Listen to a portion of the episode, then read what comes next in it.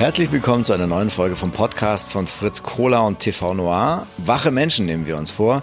Und der Mensch, der heute zu Besuch ist, dermaßen wach, vielleicht wacher als einem lieb sein kann, ähm, der damit eine wahnsinnige, äh, einen wahnsinnigen Aufruhr immer wieder erzeugt hat, wie sehr er getrieben ist, pulsiert und ähm, hat also in seinem Leben tausend verschiedene Sachen gemacht, hat äh, spannende Projekte als Musiker gemacht, war Labelmanager mit eigenem gegründeten Label, bei einem großen anderen Label, ist Fußballtrainer, hat er richtig ein spannendes Modell entwickelt als, als Fußballtrainer und hat tausend verschiedene Sachen gemacht, Fuck-Up-Nights, wo Leute über ihre, über ihre Failures äh, berichten. Und ähm, in dem Gespräch fand ich faszinierend, dass er dass dieses Grundwesen von diesem ultrawachen Menschen immer dasselbe geblieben ist, eben auch die, dieses Feuer, was da irgendwie ständig am Start ist, aber sich im Laufe der Zeit ein, ein Verhältnis dazu entwickelt hat, was so viel freudiger und so viel äh, positiver geworden ist. Es ist wirklich spannend, das so innerhalb von dieser nun folgenden Stunde nachzuvollziehen und äh, einfach auch wirklich ein sehr beeindruckender Mensch den es äh, eine große Freude war, neben mir sitzen zu haben bei einem spannenden Gespräch, das ihr nun hören werdet. Hier ist Patrick Wagner für euch. Patrick Wagner, du warst im Zentrum einer ikonischen Institution, einer ikonischen Epoche, einer ikonischen Stadt. Die Stadt ist natürlich Berlin, die Epoche sind die 90er Jahre und die Institution ist das Label Kitty Yo, das du mitgegründet hast und ähm, das damals eben total im also auch für mich als Aussicht war damals noch, kam damals gerade so die ersten Male nach Berlin und das war wirklich so das Symbol für diese, für diese Kellerpartys, die nach, die nach äh, Wochentagen benannt waren und, und, äh, und diesem Gefühl, da passiert gerade was, was Gigantisches. Lass uns vielleicht zusammen gucken, was dich da hingebracht hat in dieses Epizentrum sozusagen, nämlich indem wir auf deine Kindheit gucken und vielleicht sehen wir da schon Indizien. Wow, das ist ein Einstieg. Und wir fangen erstmal mit der Kindheit an. Äh, ja, gerne. Ja, ja. also ähm, wie, wie wächst jemand also auf, der dann nachher... Für die, für die schöne Einleitung. Ja. Ikonisch, ikonisch. Wer hört das nicht gern? Gerne. Du hörst es nicht gern? Doch, ich höre das. Also ich ja. wer hört das? Also wer hört das nicht gern? Genau, ich hatte auch eben das Gefühl, dass das schon für dich ziemlich früh in deiner Karriere eben so ein Punkt ist, wo jeder der so, wie ich es bei dir mitkriege, so getrieben ist davon, eben auch an der Stelle zu sein, wo was passiert, ja. wo was Besonderes ist. Ähm, da wünscht man sich eigentlich hin. Das war so der Inbegriff von cool einfach. Ja, genau. Und äh, wie war das in deiner Kindheit? Warst du da auch schon der total coole oder warst du der, der Dove, der sich eben dann beweisen will? Oder wie, wie ging das los? Also ich, also grundsätzlich habe ich alles immer, also vielleicht alles immer als Kampf empfunden alles, was ich gemacht habe, fiel mir jetzt erstmal. Also es gibt ja so Leute, denen fällt alles leicht. Mhm. Äh, ich glaube, mir fiel eigentlich alles leicht, aber empfunden habe ich es immer als steinigen Weg oder so oder als dornigen Weg. Ich hatte schon immer so eine, so eine, also ich hatte schon immer Probleme an der Schule.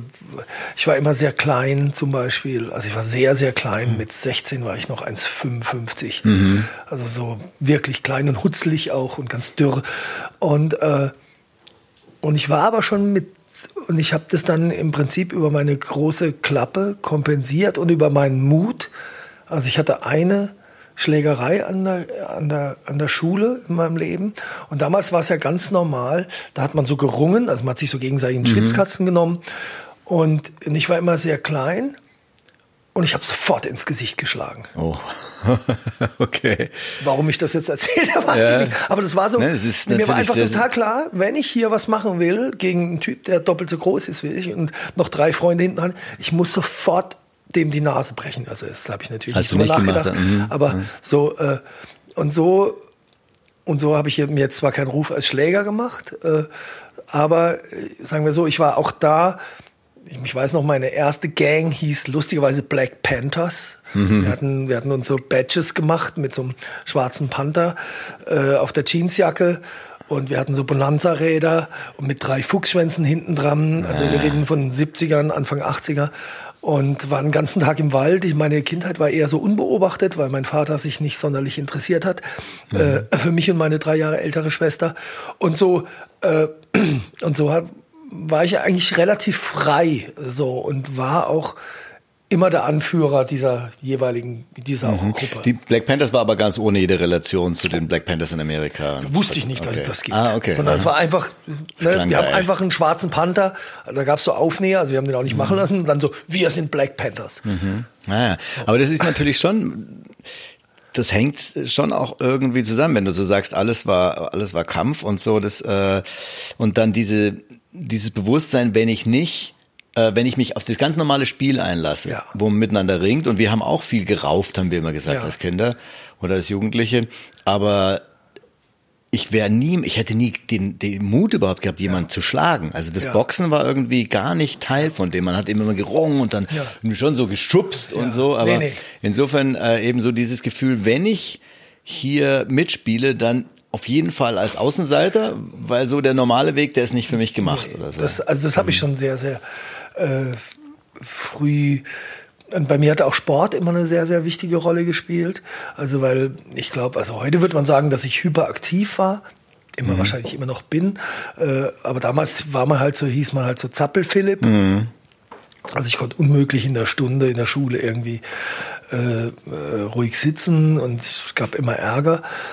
Ähm, und und ich, ich, mein Vater kam dann einfach auf, der hat mich, glaube ich, in sechs Sportvereine gleichzeitig gesteckt. Mhm. Also war er schon auch über dich ehrgeizig? Wollte er dann, dass du dann für ihn nee, Ruhm einholst? Das, ich sollte einfach. Oder einfach nur, damit du. Einfach damit er seine abgearbeitet Ruhe hat, wirst. Abgearbeitet. Ah, okay. Dann mhm. kommt er, kommt er heim, fällt um, fällt ins Bett. Und so. nervt nicht mehr. Nervt nicht mehr, genau. Mhm. Also so, es war eher so. Also jetzt nicht mhm. so, der soll was werden oder so. Mhm. Das hat ihn nicht interessiert, sondern es hat, den hat eigentlich nur interessiert, dass ich gut in der Schule bin, was ich nicht war. Mhm. Äh, und hattest du das Gefühl, dass dann durch dieses Nicht-Funktionieren und Ärger machen, dass du dann zumindest so einen Teil von seiner Aufmerksamkeit irgendwie gekriegt das hast? Mag, zwangsweise also jetzt, sozusagen. Jetzt mein, mein Therapeut wird wahrscheinlich sagen, dass, ja. dass dem so ist. Ja. Okay. Ja.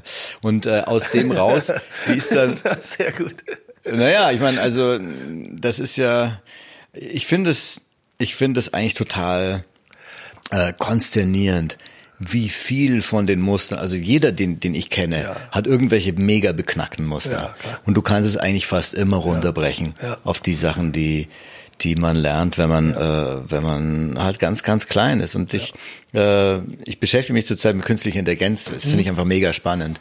Und ähm, und da und dadurch auch, ich habe auch äh, künstliches Sehen mal studiert in mhm. Amerika und habe mich eben auch so mit, mit, mit dem Gehirn so ein bisschen auseinandergesetzt.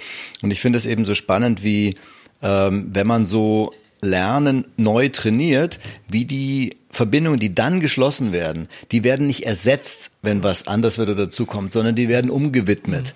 Mhm. Und die Sachen, die man eben ganz früh, die Sachen, die man ganz früh lernt, auf die bezieht man alles und mit denen macht man alles. Und jemand, der halt irgendwie als, auch bei mir ist es dann in meiner Gesamtausbildung, ich bin Mathematik studiert mhm. und alles, was ich mache, hat immer irgendwie auch damit zu tun. Und, ja. und bei mir ist es so, dass ganz viel von meinen Komischkeiten und meinen Schwierigkeiten einfach damit zu tun haben, was ich wo ich immer dachte, ich muss ein schlechtes Gewissen haben, weil mhm. ich eben, ich war auch so ein bisschen so ein Schlamper und ja. so und, und, und hatte eben so latent immer das Gefühl, ein schlechtes Gewissen zu haben. Und was es mich gekostet hat, um da so ein bisschen rauszukommen und mir einfach nur zu sagen, hey, du bist okay. Ja. So, das ist das, also, das wundert mich überhaupt nicht, wenn dann eben so Sachen aus der Kindheit dann irgendwie nicht nur im Negativen, sondern natürlich einem auch einen Ehrgeiz machen und eine Power geben, die, ja. aus dem man dann eben mit der Umwidmung kann man ja auch ganz positiv sagen, Absolut. dass man dann eben was draus macht. Ja, ich äh, sehe das inzwischen auch nicht mehr. Also ich glaube, man sagt dazu jetzt, ich habe das jetzt inzwischen voll angenommen. Ja, auch diese Macke und so, ich bin jetzt auch alt. Ja, äh, und und ich, das, ich habe auch meinen Frieden mit meinem Vater gemacht. Das ist, ne, ich, ganz im jetzt, jetzt ist es ja auch umgekehrt. Jetzt muss man, der ist jetzt in einem Alter, wo man ihm helfen muss. Mhm. Und dann muss man es einfach besser machen, als er gemacht hat. Und man darf halt auch nie dabei vergessen, das ist auch so eine unglückliche Generation. Ne, er hat noch so, er ist richtig so Nachkriegsgeneration. Mhm. Da ging es einfach um andere Themen. Der hatte mal Hunger und so. Und ja. ich habe einfach, wenn man das, wenn man mal Hunger hatte, also ich meine, so richtig Hunger, sein Vater ist gestorben an Hunger, ja. dann, dann, ne, dann, hat man aber dann weniger ist, Verständnis ne, dafür, dann, dass dann geht es einfach um ganz okay. andere Dinge. Da geht es nicht mhm. darum, ob sich jemand verwirklicht, ob jemand gesehen wird, sondern mhm. da ist dieser Überlebensmodus. Ja, und das, was dann alles danach drunter fällt, ja, der hat sich einfach für mich und meine Schwester eine komplett andere Zukunft vorgestellt mhm. und hatte gedacht, er wüsste, wie der Weg dahin ist hatte halt nicht, wie es keiner weiß. ja, also ich weiß halt, dass ich es für meinen Sohn nicht weiß. Mhm. So ganz ja. simpel. Ja. Ne? So, und deswegen habe ich es halt anders gemacht mit ihm. Und er, er wird bestimmt andere Macken davon tragen, ja. aus genau dieser Haltung. Ne? Und so gibt sich das so weiter und das ist auch in Ordnung. Wie kamst du dann eigentlich von diesem Bonanza-Fahrrad äh, Anführer zu, zu Kiteo jetzt ganz konkret. Also Was waren da diese, so, genau, diese paar Jährchen, die, ja, genau, lagen, die man im Prinzip in einem Atemzug erzählen kann. War ähm, das denn eigentlich noch Kiteo? War das dann noch so, äh, so die ganz Anfang vom Erwachsensein oder hattest du da auch schon einiges hinter dir? Äh, sagen wir so, also also ich, das war schon Anfang vom Erwachsensein. Mhm. Also ich, ich, war ja 24, als ich das angefangen habe, so und auch komplett autodidaktisch Ne? Also das hat ganz viel auch mit dieser Berlin-Atmosphäre zu tun. Als ich nach, es gab ein wichtiges Ereignis für mhm. mich. Und zwar, ich hatte in, in Karlsruhe oder in der Pfalz, wo ich herkam, hatte ich eine Band, die hieß Wyatt Duck.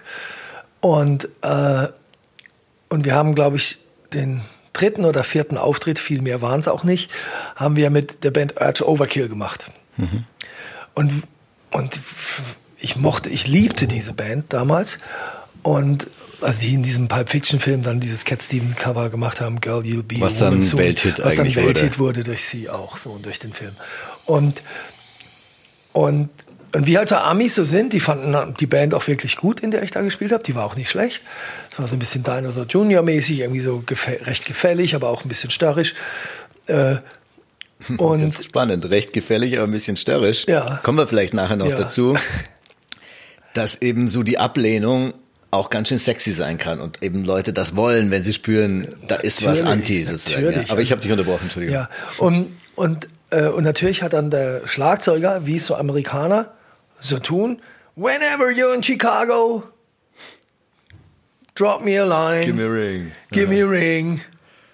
Und äh, ein halbes Jahr später, und das war direkt nach meinem Abitur, bin ich, bin ich äh, mit zwei Freunden in die USA gefahren und habe dann morgens, weiß ich noch, sind dann mit dem Greyhound-Bus von, von äh, New York nach Chicago, was erstmal ein Höllentrip ist. Äh, äh, so 18 Stunden fährt man da ungefähr. ja, und dann, äh, und dann sind wir morgens um 10 da angekommen und ich habe gedacht, okay, den rufe ich jetzt an. Und er war gerade, kam von der Party mit so einer ultra hübschen Frau. Die waren beide komplett auf LSD. Und wir standen halt zu dritt da. Der konnte sich barely an meinen Namen erinnern, aber Aha. irgendwie auch hat so gemeint, ja, okay, you can crash here. Und dann waren wir. Also übernachten. Ja, mhm. dann waren wir vier Wochen dort und haben dann die gesamte Chicagoer Musikszene inklusive Smashing Pumpkins, inklusive äh, was dann später Tordes war und haben dann immer so bei denen so gepennt, haben für die waren vier Wochen dort. Hast du selber dort auch Musik dann gemacht in der nee, Zeit? Nee, gar nicht. Ah, ja. wir hingen, also, also es war einfach Aha. klar, wir hatten drei Monate, wir haben uns so, die haben uns dann geholfen, ein Auto zu kaufen. Und mhm. ich habe halt diese ganze Musikwelt dort kennengelernt und habe so gecheckt, ah, okay, das sind zwar vielleicht meine Vorbilder, aber gleichzeitig gehen die auch im Rainbow Club Kellnern. Mhm. Das sind ja Menschen wie ich. Und da wurde irgendwie so klar, ich muss das irgendwie alles. Wow, ich kann dies, dieses Leben, also wurde dann plötzlich so vorstellbar. Das ist nicht ein reiner Göttertraum, ne? sondern genau, das hat das was Reales. Einfach, das ist ein reales Leben. Mhm. Und, und, das sind coole Leute, die sind auch nicht, äh, Rock'n'Roll, das ist geil, sondern mhm. ne, das, die waren sehr europäisch so, mhm. also in ihrem, in ihrem Denken. Und, äh, und, wir, und, und dann sind wir halt eben diese, nach diesem Amerika-Trip. Lass mich kurz nochmal ja. da einhaken. Warum ich denke mal, es gibt mehrere Teenager oder, oder junge Erwachsene, die gerne bei der coolsten Szene in Chicago irgendwie ja. aufgenommen werden würden. Na, man muss es Was tun. haben die an euch gefunden? War es wirklich einfach nur die Frechheit, dass du da tatsächlich dann angerufen also, wir hast? waren ultra uncool. Mhm. Ne, also ich hatte, also die Urge Overkill-Typen, ich meine, die mit ihren Anzügen, die, die waren ja in so einem 70s Sonnenbrillen. Und wir, wir waren so Grunge-Kids mit so kariertem Hemd, ja, hier. Mhm. kariertem Hemd und aufgerissenen äh, Hosen und so Sneaker. Also eigentlich hat das gar nicht, wir waren richtig uncool. Aber warum haben die dann euch geholfen, Auto zu kriegen? Nein, und wir haben da alles- richtig mit denen gelebt. So, ich hatte die Möglichkeit bei Touch and Go zu arbeiten. Ne? Also das Label ist auch Big Black und ganz viele von meinen Vorbildern raus.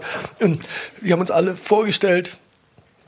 Wir waren bei David Yo von Jesus Lizard zu Hause, der hat uns für uns gekocht und Aber was, also, du Warum willst das nicht so war? antworten, wa- was Einfach- die an dir geil also das, fanden. das kann ich ja nicht sagen, da müsste man die fragen. Aber Mhm. äh, äh, ich glaube, die, keine Ahnung, die mochten einfach, also die haben immer nur so, hi, die haben immer nur so gerufen, hi quick, the Germans are coming. und, also ihr, und, ihr wart auch frech dann. Also, warst du denn nach, nach Chicago gefahren, weil du das im Hinterkopf noch ja, hattest? ich wollte die ja, treffen. Okay. Ich bin ah, ja, da, wir, okay. wir hatten keinen anderen Anlaufpunkt als den. Ah, okay, krass. Und Ne, das und haben die hab wahrscheinlich gedacht, auch es gespürt. Ist, ja, und das war einfach so klar, hey, nein, das ist interessant. Und wir kannten uns natürlich mit Musik total gut aus. Ich war totaler, wir waren volle Nerds.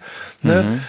Und Ja, das, äh, mich interessiert eben, das wie, Ja. äh, wie katapultiert man sich selber in so ein Zentrum? Und das finde ich eben spannend, dass eben schon auf diesem Umweg, du wirst ja danach gleich erzählen, wie es dann Ja. weiterging, aber dass da eben schon dieselbe Brutalität und Unerbittlichkeit, wie ich habe Ja. auch irgendwo gelesen, dass du dann beim Tennis dann äh, nach zweieinhalb Stunden Tennis noch äh, Liegestützen Liegestütze gemacht hat, um genau. dem anderen Typen zu zeigen, was er für ein Ach, ganz ähm, simpel. Wenn man, also erstmal, äh, also in mir ist halt diese Energie, die ist so da. Ne? Also äh, du kannst mich morgens um 6.30 Uhr anrufen und du wirst den gleichen Typen hier vor dir haben, wie, wie der, der jetzt hier sitzt. So. Es gibt einfach dieses, mein, mein Hirn rattert die ganze Zeit. Äh, und inzwischen mag ich das auch und weiß das auch manchmal auch zu kanalisieren. Nicht ne? ähm, also es, und ich, und ich, also ich war bis auf eine Zeit von circa fünf Jahren, kommen wir vielleicht noch später dazu, äh, war ich immer sehr mutig. Also und, und ich habe immer die Menschen gesehen. Ich habe nie, vielleicht weil mein Vater so eine bescheuerte Obrigkeit war, habe ich nie dieses Obrigkeitsding am Laufen gehabt. Also ich habe immer nur die Leute gesehen. Und es war mir immer total egal, ob der jetzt Weltstar ist oder, also, also mit Madonna würde ich genauso reden wie jetzt mit dir. Wäre überhaupt kein Unterschied. Also ich würde es auch nicht anders empfinden. Ich wäre nicht nervöser. Es, es wäre genau das Gleiche. Ich würde gucken, wie ist die Person drauf. Mir wäre egal, was jemand darüber gesagt oder geschrieben hat, sondern ich sehe, ich gucke mir immer die Leute an. Und das war, glaube ich, und das spüren natürlich Leute auch. Ah ja, da ist ja jemand jetzt genau hier. Hm, diese Und, Radikalität. genau, und, und, und sieht den Menschen als Menschen. Und, und so geht's mir jetzt auch, äh, kommen wir vielleicht auch noch dazu, mit den Firmen. Oder, ne? Und das merken die Leute, dass da jemand ist, der überhaupt nicht Angst hat vor, vor irgendwelchen Rollen oder weil ich, weil, weil mir einfach klar ist, das sind Rollen, die Leute müssen nach Hause und kacken. So ist es. Ne, und, und, und, und egal, was für eine Verantwortung sie haben oder in was für einem Rampenlicht sie stehen oder nicht stehen, das hat mich, ne, da, ich weiß einfach, wie man inzwischen auch, wie man da reingerät und auch wie schnell man da auch wieder rausgerät. So, das ist nichts wert. Nochmal zurück zu, ähm, du kamst dann aus, weil du, du hattest diese Amerika-Geschichte, ich habe noch Genau. unterbrochen, aber du Ja. wolltest eigentlich noch erzählen, wie es dann von da weiterging. Genau. Und dann direkt danach bin ich nach Berlin, um Jura zu studieren. Habe ich, das war so eine Idee, die ich für meinen Vater hatte, weil ich dachte, das Mhm. könnte ihm gut gefallen.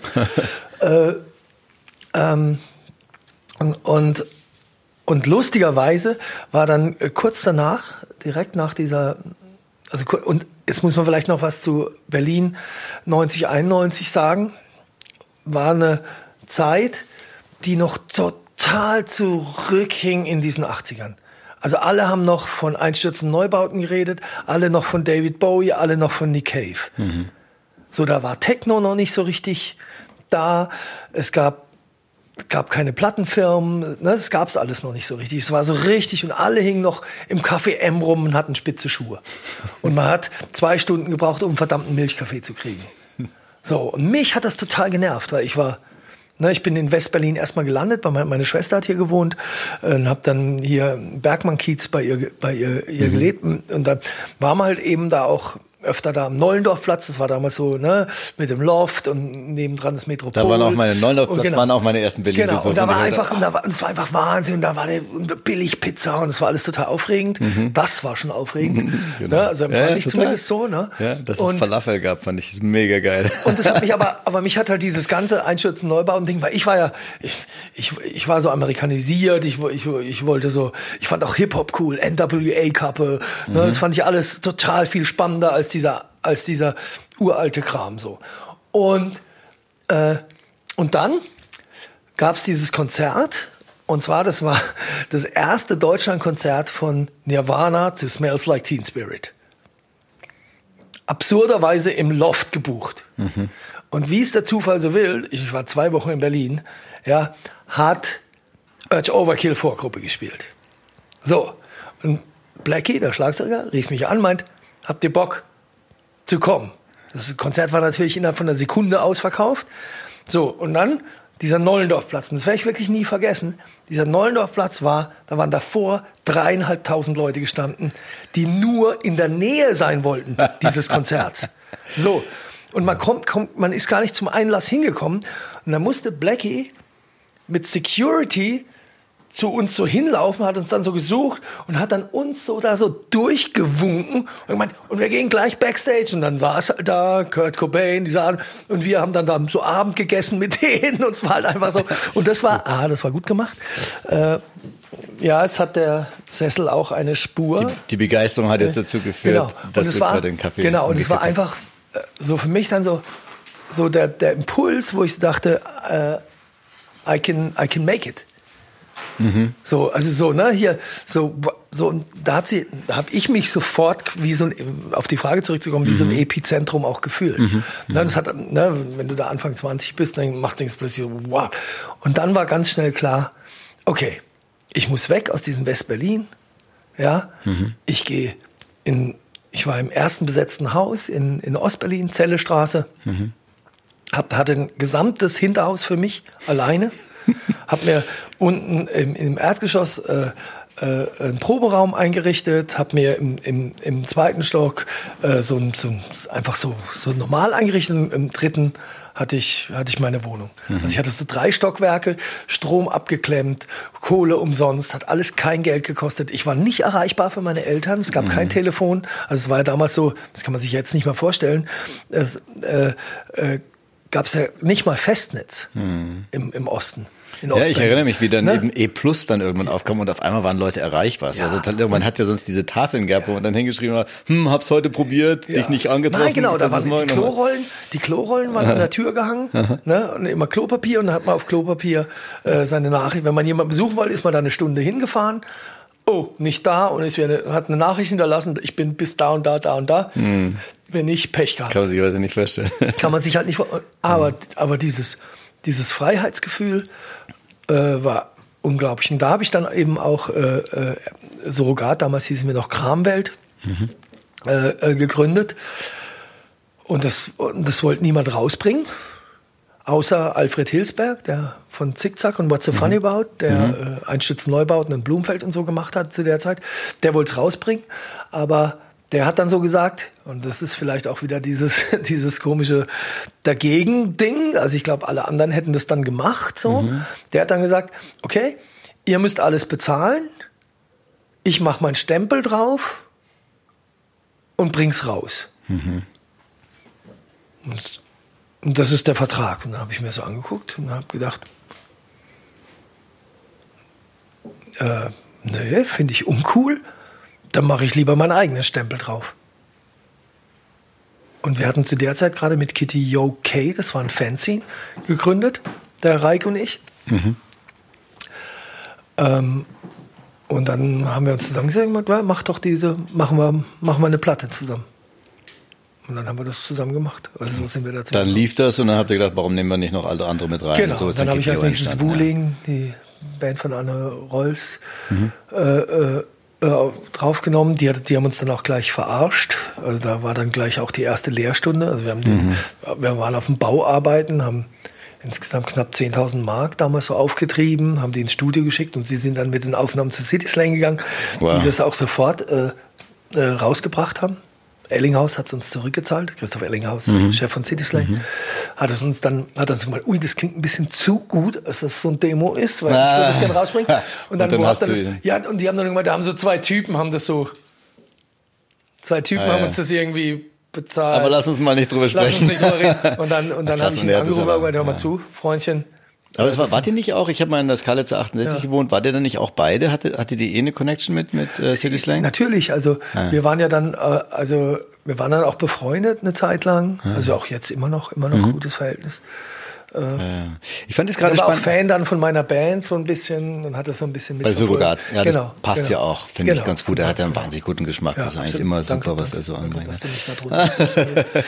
ja, ich habe euch eher so damals, es war immer so ein es gab immer nur Konzerte mit Surrogat und Kante. Ja. Und ich hatte ganz Kante so ein bisschen mehr genau, mitgekriegt, wahrscheinlich so, wo ich das halt genau, mitgekriegt habe. Und da, und da hatte ich euch immer eher dann über die Ecke Ja, gegangen. das ist natürlich, und das war natürlich eins der Geheimnisse, das ist mir erst im Nachhinein klar geworden, dieses Vertrauensverhältnis, das es dann zwischen Kitty und den Bands gab, hing natürlich ganz viel mit mir und dieser Doppelrolle zusammen. Mhm. Dadurch wussten, war ich halt total uns. glaubwürdig. Mhm. Na, und Kante zum Beispiel habe ich extrem geholfen, musikalisch auf den Weg zu kommen. Also diese mhm. Touren mit uns haben die halt so richtig, die waren halt vorher unhörbar. Mhm. Also unhörbar im Sinne von und noch ein Teil und Frickel, Frickel und sind wir klug und wir sind so schlau. Und, und, und durch ich erinnere dieses, mich. Ich ja, fand das, das war anstrengend, die Konzerte war anstrengend. Damals, ja. so, und, dann, und durch diese Arbeit mit, mit uns Aha. und dieses Zusammenspielen und darüber reden und so weiter, habe ich gemeint, ja, aber ihr seid doch eher so wie so Filmmusik und, und hey, mhm. lasst doch mal, lasst es doch mal laufen mhm. und so mhm. weiter. Und und ah, das ist, ja. äh, das ist interessant. Dadurch, dadurch gab es einfach so ein, so ein ganz großes Vertrauen. Dadurch, dass ich, und natürlich kann ich dann auch durch die Band ganz viele Mädchenleute und das hat sich halt einfach total gut hm. so ergeben. So, ne? dass das, das ist interessant, dass es so, so Leute gibt. Also ich finde, es gibt manche Sachen von Kante, die einfach so unfassbar auf den ja. Punkt sind und so ja. grandios, aber dass das eben manchmal nur so bestimmte Bereiche sind, ja. wo diese Stilsicherheit ist und andere Bereiche funktionieren überhaupt nicht. Du guckst die live und denkst, was war denn das jetzt?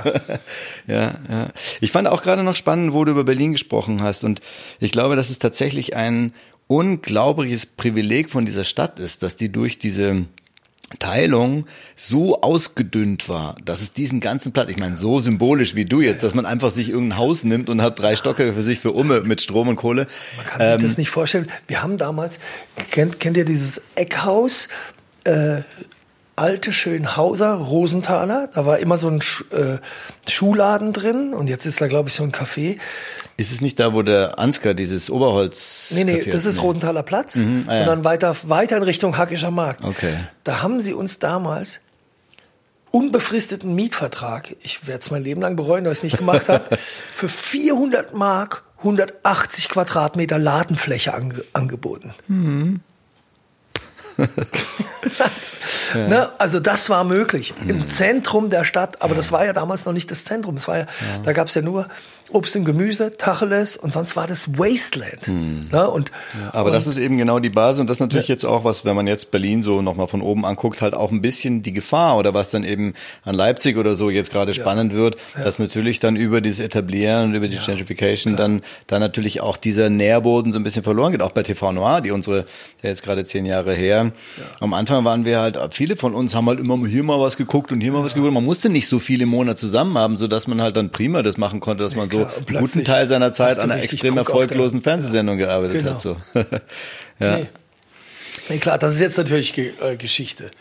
Also so diese. Ja, naja, wenn man es mit London oder Paris vergleicht, ist es immer noch super, aber, aber hat sich auf jeden Fall natürlich geändert. Ja, ja ich glaube, da muss man jetzt eher nach, wenn man das will, bei Gott, ich will es nicht nochmal haben, äh, mhm. muss man nach Bukarest oder so. Da ist, ja, wobei gerade, also äh, Warschau oder so sind auch unfassbar teure Städte. Also, nee, aber deswegen meine ich also Bukarest. Bukarest. Warschau ah, ja. ist schon ah, Bukarest. Ah, ja, ich meine ganz explizit Bukarest. Da muss ich wohl mal nach Bukarest fahren. Ja, interessant. Also ah, ja, warst du gerade da? Nee, aber wir haben ein paar Bands gehabt bei, bei Louisville, die da so angefangen Aha. haben rumzutouren. Ah. Und die haben gemeint, hey, Bukarest. Ah, okay. Da Spannend. ist es, du kommst in den Keller und da sind 800 Leute, die durchdrehen. Ah. Und es gibt nicht mal eine gescheite PA. Aber es sind, aber, aber, aber die, die Leute spüren, da. da. passiert jetzt genau, was. Und das war ja damals genau, in Berlin genau, genau diese darum Situation. Geht's ja, ne?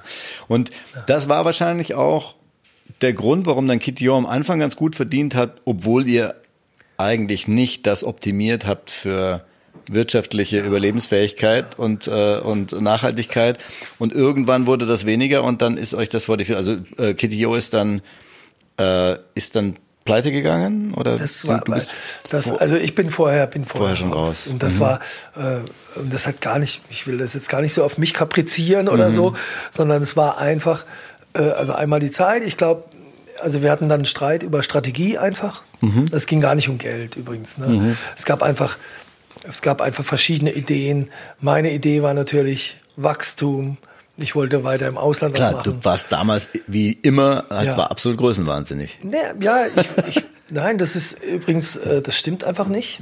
Also jetzt kann ich ja, ich kann ja, wir reden ja hier in Ruhe, es stimmt mhm. einfach nicht. Äh, äh, ich war eigentlich in, in keinem dieser Punkte und jeder, der mich kennt, weiß es auch, dass es, dass es gar nicht, gar nicht so ist so, sondern dass ich eigentlich immer ganz konkret an so realen Zielen arbeite mhm. und die umsetze. Es war schon immer so. Und es war auch bei Kitty O so. Ich war zu der Zeit verantwortlich, ein, ein, Büro in New York aufzumachen, eins in Paris aufzumachen, eins in London aufzumachen. Mhm. Ich bin zu der Zeit, es war 2001, 2002, ja, habe ich, hab ich 80 Stunden gearbeitet, äh, habe meine Band gehabt dazu, äh, die gerade einen Major Deal unterschrieben hatte mhm. und äh, war einmal die Woche in New York, war einmal die Woche in Paris, war einmal die Woche in London. Äh, einmal im Monat meine ich. Und es mhm. kam dann so, dass ich jede Woche irgendwo anders so Jet-Set-mäßig rumgeflogen bin. Und ich habe das alles vorbereitet. Gleichzeitig äh, habe ich die Verträge, habe ich Universal und, und Sony gegeneinander ausgespielt. Die wollten uns die deutschen Rechte. Und das war unser Plan. Wir mhm. haben einen Plan gemacht, hey, wir verkaufen hier oder, oder machen einen großen Deal mit einem der zu zwei Big Player mhm. für die deutschen Rechte. Wir mein, mein Punkt war, ich dachte, wir sind am Ziel. Mhm. Was, also es war nämlich gar nicht größenwahnsinnig. Exit gewesen dann der Ziel. Ja, einfach Exit-Strategie. Mhm. Es war eine ganz normale Exit-Strategie, die ich mhm. einfach hatte. Und wir hatten die Verkaufsangebote in der Schublade, mhm. ja, haben die hochgejazzt, die, die, die zwei. War eigentlich total, es war auch noch so eine Zeit, wo es noch Geld gab im, in der mhm. Musik. Der letzte Punkt auch. Und im Prinzip war es genau richtig gewesen. Und, und und gleichzeitig hatten wir so eine K7-Idee, dass wir überall Vertriebsstrukturen. Und das Problem war, Peaches, vor allem Peaches, aber auch Maximilian Hecker, aber mhm. auch Tarwater, die waren ganz viel in den USA. Mhm. Also wir reden von 120 Shows und sie hatte nie keinen Ansprechpartner dort. Mhm. Wir haben alles von hier gemacht. Wir haben 25.000 Platten darüber geschippt. Mhm. Das ist natürlich Irrsinn. Mhm. So, und, und äh, das war einfach äh, richtig schwierig. Und die haben von uns gefordert, hey, wir, hey, hier rennen Typen von Atlantic rum. Mhm die uns den, den Kopf voll labern. Mhm. So, und wir brauchen hier Support, wir brauchen hier jemand vor Ort. Also haben wir versucht, das zu bauen. Und dann gab es einfach, und das waren, jetzt kommen wir zum Kern, vielleicht warum das nicht funktioniert hat, und den werde ich ganz allein auf mich nehmen auch. Und dann gab es, weil, weil mein Partner Reik, der konnte im Prinzip nichts dafür, weil er ein vorsichtiger Mensch ist. Und es ist immer gut, mhm. wenn so zwei Leute zusammenarbeiten. Deswegen mhm. sind wir auch dahin gekommen. Aber es gab dann natürlich, dadurch, dass das nach außen und auch dieses ganze Dealmaking alles auf mich rauslief mhm. und er einfach nur mit den Zahlen und Büromanagement und mhm. haben sich einfach und jetzt hat nichts mit Größenwahn zu tun, sondern es sind unterschiedliche Realitäten. Mhm. Wenn ich wenn ich mich mit Daniel Miller in New York treffe, ist eine andere Realität, als wenn, als wenn er hier nachrechnet wenn er die Zahlen rechnen muss und oh, Patrick war teuer die Kreditkartenabrechnung. Mhm. Das ist einfach, da kann niemand was dafür, mhm. aber äh, so hat sich's einfach entwickelt, ja, ja, da hätte man vielleicht mal kurz Stopp sagen müssen, wir müssen es anders aufteilen oder so. Mhm. Aber das ist ja der Kern der Sache. Ich war ja eigentlich ein Künstler, ich hatte einen guten Draht zu Künstler. Ich, ne, ich habe mich nie, nie als Label-Boss oder irgendwas überhaupt gesehen. So. Und dann haben wir eben über diese Strategie gestritten. Und er hat einfach gesagt, nee, ich will Konsolidierung. Mhm. Ich will einfach einen Mittelklasse-Deal mit Piers, so ein Mittelklasse-Label ne, wo, wo es eine weltweite Struktur schon gibt, mhm. auf die wir uns draus, draufsetzen. Mhm. So. Und dann, äh, ich habe ja ein Jahr lang diese ganzen Sachen vorbereitet, mhm. ja, und da ging es ja auch um Geld und so weiter, und ich dachte einfach so, das ist nicht nee, das, was du willst. Das ist nicht das, was ich will, aber ich hätte ja auch genauso gut sagen können, ich box das durch. Mhm. Und ich habe nichts anderes gemacht. Ich bin einfach rausgegangen aus der. Mhm. Ich habe, ich habe, und das ist ein Punkt. Deswegen muss ich das auf mich äh, nehmen. Ich hatte, und das ist aber auch ganz normal, weil ich war 30. Ja, ich hatte plötzlich zwölf Angestellte und 60 Leute haben davon gelebt. Also all die Bands haben mhm. davon gelebt, mhm. von dem, von unserer Arbeit. Du hast also 60 Menschen, für die du in irgendeiner Form dich verantwortlich fühlst.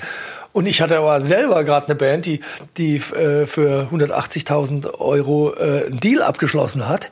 So. Und dachte irgendwie so, puh, und ich war, ne, ich hatte auch kurz vorher einen Breakdown, wo ich einfach einen epileptischen Anfall hatte, stressbedingt, obwohl ich nicht mhm. dafür veranlagt bin. Also es, ne, aber ne? wenn du gerade erzählst, ne? dass du im Monat in fünf verschiedenen ja. Städten bist und 80 Stunden ja. äh, so in der Woche arbeitest, Proben dann muss man sich darüber nicht wundern. Und, ne, ja. und, und, äh, und ich war nie vor eins im Bett und bin nie später als acht aufgestanden. Hm. Ne? Und, und irgendwann, ne, und, und dann, was dann passiert ist unterbewusst, war einfach, boah, ich bin hier raus. Naja, das ist total. Ich bin hier einfach raus, so ich, ich bin raus. Und ich war auch so ein bisschen beleidigt, wie so ein trotziger Junge, ja. Äh, hab einfach so, so, weil Reik dann so gesagt hat, ja, ich bin ja eh hier der Geschäftsführer. Mhm. Und dann habe ich so gemeint, okay, dann mach's. Mhm, dann für dein Geschäft. Dann für dein Geschäft. Mhm. Und natürlich war dann innerhalb von einem Jahr einfach Schluss. Das war dann einfach, weil Nee, Weil natürlich ja dann ich dann auch, also, ne, ne, da war, also klar, hat das auch mit der Zeit zu tun, aber City Slang ist da ja auch durchgekommen durch die mhm. Zeit. Mhm. Na, und das hat was naja, damit zu tun. und das war ja alles dann auf dich auch ja, äh, genau. letztlich. Das hat genau. ja deine. Also ich bin immer sehr, wenn wir uns hier überlegen, wie soll es weitergehen, bin ich immer sehr jemand, der sagt, das muss halt eine bestimmte Haltung sein. Die muss, egal von wo man guckt, muss es immer irgendwie stimmig sein. Es muss unserer Grundphilosophie entsprechen. Und deine Grundphilosophie war eben die, die, von jemand, der nicht ringen will, sondern einen fetten maximalen Punch macht und dann weiß, er braucht nicht mehr. Also das ist einfach ein anderer Ansatz, als Absolut. zu sagen, lass uns einen soliden Mittelklasse-Deal nee, machen. Natürlich. Und irgendwo ist dann halt der Punkt, wo nee. man, wo man sieht, das geht nee. nicht zusammen.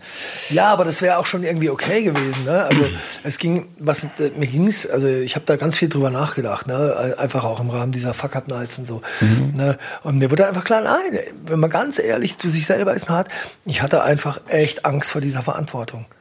Mhm. Einfach Angst vor dieser Verantwortung. Und ich wollte die nicht haben.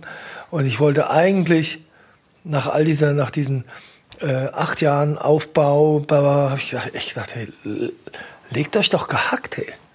Naja, vielleicht hatte ich auch der Aufbau und das, das Unmögliche möglich zu machen ja. und das Verrückte daran ja. viel mehr interessiert, als Natürlich. eine große Firma zu führen. Natürlich, das ist nämlich was ganz anderes. Ne? das ist ja was anderes dann so, ja, jetzt und jetzt wie fühlen wir das auch ins Aha. neue Jahrtausend oder whatever. Ja. Ist mir egal. ja, also ganz, da hast du vollkommen recht. Hm. Ist natürlich dann, wenn man so diese Sucht hat oder diese Sehnsucht hat, den ganz besonderen Hit zu landen oder ja. jetzt nicht nicht äh, im wörtlichen Sinne, sondern ja. eben so das Unmögliche möglich zu machen, ähm, dann ist es natürlich ganz ganz schwierig, das in irgendeine Art von Nachhaltigkeit zu bringen. Und äh, du warst ja dann, du warst sagen, ja dann das tatsächlich, ist, das ist diametral dem fast schon entgegensteht. Und du hattest ja dann auch dann so einen richtigen Cut, wo dann überhaupt nichts mehr ging über viele Jahre. Ja, aber das war erst das nach, war deutlich nach, später nach, noch. Erst nach Louisville. Nach, nach Louisville. Genau. Du hattest dann also mit Louisville dann Louisville dein eigenes Album. Ähm, ja. äh, hattest so tolle Sachen wie Jeans Team, die auch bei uns in der Show waren, damit rübergenommen. Und ich habe dann auch frühere Interviews davon gelesen, wo du noch sehr großspurig sagst, ja, hier werden wir mindestens eine Million Platten verkaufen ja. oder so. Und ähm, und dann aber Louisville war ja anders konzipiert. Es war also Familienunternehmen. Mhm. Es war ganz ruhig eigentlich. Da hattest du gar nicht den Ehrgeiz, ja. das, das war dann nee, man muss so ein bisschen Marketing-Speak dann damals auch. Nee, das habe ich bei Louisville auch gar nie. Ach so, dann habe ich das nicht, irgendwie Nee, das war alles, mhm. nee, bei, bei Louisville, das war eigentlich alles sehr ruhig und es war auch ein Fehler, das so ruhig zu machen, mhm. weil da waren die Leute so ein bisschen enttäuscht. Ah, Patrick ja, Wagner jetzt hat natürlich in der FDP. Dann, ja, genau. Na, also man hat natürlich so, auch das, das ne? Klischee, da hatte ich in der ne? Schublade und will dich ja, dann auch dafür. Genau, das jeder, ist ja oft das ne? Schwierige. So wollte mich auch da, äh, ich hab das, wollte das aber nicht. Und da muss man auch wieder ehrlich zu sich sein. Äh, ich wollte auch nicht wirklich nochmal ein Label machen. So ganz, wenn ich, Warum hast du es dann gemacht? Einfach, ich habe ja gekündigt bei Universal. Mhm. Ich war bei Universal ja zwischendrin ein Jahr. Genau, das hat wir zwischendrin genau. ausgelassen genau. sozusagen. Genau. Du ich war bei Universal, habe dann gekündigt. Kam auch, das war eine relativ. Das fand ich aber eben auch ganz spannend ja. zu lesen, wie du dann eigentlich ähm, offenbar für so ein, so ein Riesenlabel auch mega attraktiv bist. Also du hast ja. da, bist da relativ leicht, relativ schnell, ziemlich ja. weit aufgestiegen, ja. hast aber, so wie ich es jetzt gelesen habe, eigentlich nicht besonders ehrgeizig dann da gearbeitet. Das nee, ich habe in meinem Arbeitsvertrag drinstehen gehabt, dass ich nie auf Abendveranstaltungen gehen muss. Es hat ein Spielenkünstler von mir. naja. Und hast dann aber nach einer Zeit auch gemerkt, damit hast du gar nichts zu tun, was willst du da? Oder Nein, wie war die ich habe dann gemerkt, dass, dass so eine Struktur für die Sachen, die ich da arbeiten will, und ich habe da zum Beispiel Naked Lunch äh, hingesandt, dass die Struktur einfach nicht passt. Mhm. Und das ist, dass die Leute nur quasi beschäftigt sind, sich so ein bisschen die Eier zu schaukeln und sich gegenseitig was vorzumachen. Und ich hatte dafür keine, also ich, in so Meetings habe ich dann, und es wird dann einfach problematisch dann auch, weil ich dann eben auch zu störrisch bin. Mir ist dann auch so eine Politik oder so eine Struktur egal. Ich sage dann halt einfach in so einem Meeting, hey, hör einfach auf zu lügen. Und das ist natürlich, das ist natürlich dann das ist no natürlich ein totales No-Go da, mhm. ne? weil die lügen sich ja alle die ganze Zeit an. Und ich habe mir, ich hier nicht bei mir. Mhm. Ich leite hier das Meeting und hier wird, ich habe ich hab mit allen geredet. Ja, ich habe es gecheckt, was du nicht gemacht hast und ich habe da keinen Bock drauf. Mhm. Weil ich halte meinen Kopf vor den Künstler hin und ich arbeite für meine Künstler. Und das ist aber ja so, das hatte ich vorhin so kurz schon anklingen lassen, das ist ja auch so ein bisschen diese Hassliebe, dass natürlich so, ein, so eine firmengewordene Erfolgsstory wie Universal mhm. ähm, eben auch diese sexuelle Anziehung fast hat von jemand, der ganz bewusst gegen den Erfolg fast will oder Sachen macht, die eben auch ja. brechen, was, äh, was, was jetzt sinnvoll ist und ja. geführt, weil sie spüren, ohne diese Grund-DNA von Kunst, nur für die Kunst oder sogar ja. gegen den Erfolg, können wir letztlich auch keinen Erfolg machen. Dann, dann reitet sich das alles zu Tode und so. Und das ist diese, das finde ich, ähm, total spannend an deinem Leben, weil das ist für mich irgendwie so, so ein bisschen der so rote Faden, so diese, dieses immer Wechseln zwischen diesen beiden Ansichten. Das ist einerseits eben dieses Brutale und dieses, dieses äh, auch fast destruktiv künstlerische ähm, einerseits irgendwie halt auch überleben muss und deshalb eine gewisse Kooperation braucht, aber auch irgendwie gewollt wird und, und ja. fast ersehnt wird von dem fetten, Natürlich. erfolgreichen das Teil. Ist immer, das sind die Antipode, die interessieren sich, sind immer fasziniert voneinander. Mm. Es war auch so, dass ich unbedingt mal wissen wollte, wie es bei Universal ist. Ich wollte es ja. auch wirklich wissen. Ja. Ja, und, das, und das war auch äh, interessant und ich habe auch einen meiner besten Freunde, also es war mein Chef damals, mhm. der ist jetzt immer noch einer meiner besten Freunde, der ist aber dann auch da rausgegangen mhm. und hat dann später auch gemeint, Patrick, ich hätte mich das ohne dich nicht getraut, mhm. Ja. da rauszugehen. Weil ich war da 15 Jahre und ich habe gedacht, das ist die Welt. Und durch dich habe ich gesehen, es gibt auch eine andere Welt. Mhm. Und man kann anders arbeiten und man kann das freier gestalten. Man muss nicht diesen ganzen Schmodder mit sich rumtragen. Diese, diese Lust an sozusagen übers Ziel hinaus die Kunst von der Verfügbarkeit oder von der Gefälligkeit zu befreien, die habe ich auch in deinem, du, hat, äh, du hattest, und ich hatte gelesen, dass du eine Band hast, jetzt die Gewalt heißt, mhm. und habe mir da Sachen angehört und habe hab das, äh, das hat mich sehr fasziniert. Es ist mega einfach gemacht. Also es ist sicher nicht gemacht, um damit äh, kommerziell erfolgreich zu sein. Absolut. Aber, aber sehr drastisch. Und ich habe ich habe mich beim Hören die ganze Zeit gefragt, woran erinnert mich? Oder was, woher kenne ich diesen diesen Beat irgendwie, also nicht jetzt physisch diesen Beat, sondern sondern diese diese Einstellung. Und dann ist es mir wie Schuppen von den von den Augen gefallen, dass das der Spirit war, der mich an Jeans Team so interessiert hat. Und wir hatten äh, vorher im Vorgespräch ja. gerade noch, äh, hattest du erzählt, dass du eben auch in diese frühe Zeit von Jeans Team, wo die immer auf irgendwelchen Galeriefesten gespielt haben, die irgendwie eigentlich nur so Fakes waren, damit sie irgendwie die Steuern nicht zahlen mussten oder irgendwas und ähm, und eben auch in dieser Berliner Techno-Zeit irgendwie. Mhm. Und, ähm, und die haben ja ihr letztes Album, oder das, was mir da als letztes bewusst war, das Alkomerz gemacht, was wirklich so wahnsinnig schlimm ist. Also es ist ja, unerträglich, dieses Zeug zu hören. Und ich hatte ein ganz tolles Vorgespräch mit, mit, äh, mit, dem, äh, mit denen, und, und ähm, wo sie gesagt haben, dass sie eigentlich nicht ehrlich gefunden hätten, weiter das Zelt oder diese Sachen mhm. zu machen, für die sie so geliebt wurden. Die mhm. hatten eine, eine tolle ähm, äh, Message waren, kein Geld, keine Arbeit und sowas, was jeder irgendwie geil findet auf den ersten Blick. Aber das fanden die auch, auch die Anti-Heit, die sie damit ja. hatten, war schon viel zu einfach. Ja. Und sie suchen eben, das ist dieses, ich, man spürt eben, und deshalb fand ich auch spannend, dass wie sie bei TV Noir haben, obwohl sie überhaupt nicht vom Stil her zu TV Noir ja. passen, weil das ist das, was uns interessiert. Die Leute, die diese Dringlichkeit haben, aus künstlerischem Impuls irgendwas zu suchen, was, was weh tut, was bewegt, ja. was, was mitnimmt. Und, und das spüre ich eben bei dir auch, so diese, diese Auseinandersetzung mit dem, was eigentlich nicht geht oder was bei Hans Strunk auch immer ist, ja. die Sachen, so weh, so schlimm sind. Ja. Ich, ich, ich finde aber äh, jetzt gerade die Gewaltsachen sind eigentlich durchaus hörbar. Also ich würde mich jetzt da schon einen Tick weit von Alcommerz von Jeans differenzieren wollen, weil, weil so unhörbar wie das nee, gibt's nee, sonst nicht, nee, glaube ich. Nee, weil weil weil es geht ja einfach auch. Äh, ich finde, das ist schon auch noch Musik. Mhm. Ne? Also genau wie Boys noch Kunst ist mhm. und nicht einfach, ne, also so, so, so empfinde ich das so ein bisschen. Man, man geht einfach an den Rand von etwas, aber es ist der Rand. Hm. Es ist nicht außerhalb. Es ist nicht, ist es nicht ironisch. Genau, oder, oder, genau. Und, oder und das ist vielleicht das, was, und, und Gene Simba hatte schon immer diesen Hang, und das ist auch so lustig, weil, weil als wir damals bei Louisville waren und, und es ging darum, äh, Kopf aufzumachen, haben sie eine Platte abgeliefert. Jetzt auch vielleicht zur Rolle äh, von Patrick Wagner, jetzt auch bei Louisville nochmal. Mhm. Und die kam mit dieser Platte an und die war ungefähr so Alkommerz-mäßig schon.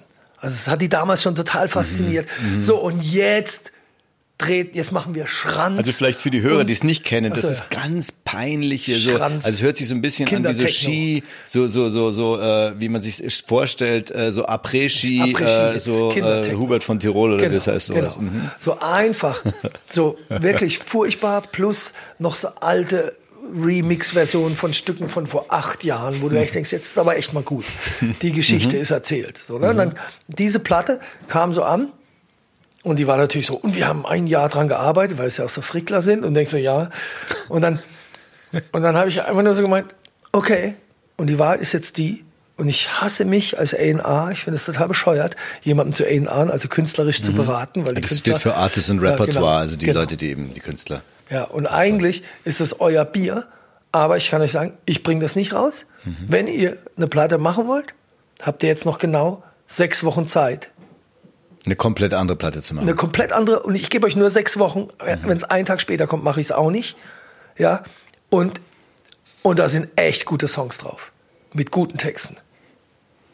Weil das könnt ihr. Mhm. Und dann kam Kopf auf, was eine echt großartige Platte ist. Ach, das die, haben sie dann tatsächlich genau, darauf Und die haben es gemacht. Ja. Und die haben es gemacht. Und warum haben sie es gemacht? Ah, also jetzt Jeans Team knackt man am ehesten, also jetzt böse, übers mhm. Geld. Aha. Einfach, und habe ich gemeint, so, hier, 8000 Euro haben oder nicht haben. Ganz simpel. Aha. Ultra hart auch. Habe ich ja. nie vorher gemacht. Auch dann nie wieder. Danach. Und waren Sie dann auch happy damit? Die waren total glücklich. Na, und das, mhm. ne, also vielleicht hat ihnen das auch die Freiheit gegeben, dass da diese Zwänge dann waren, hat ihnen dann vielleicht die Freiheit gegeben zu sagen, okay, wir können das ja, eigentlich. Wir können das eigentlich. Es ist nicht ja. das, wo jetzt das tiefste Künstlerische uns gerade hinjagt. Nein, nein, aber, aber wir. Aber ne, als sie dann im Meld, auf dem Meld gespielt haben, mhm. äh, ein Jahr später, und haben einfach mal 15.000 Leute äh, kein Gott gesungen, dann haben. Ne, Ach, das kein Wort war da ja, drauf? Genau, auch. Das war da drauf. Geil. Ja. Ne, also das Zelt. Mhm. Ne, also die stehen da, 15.000 Leute singen das. Mhm. Ja. Es gibt so geil, müsst ihr ne? mal, liebe Hörer, googelt also, das, das mal auf dann, YouTube, ne? das ist toll dann, zu hören. Auch ne? dann, dann, ne? und dann war so, ja, und? Hm. War es richtig oder nicht? Hm.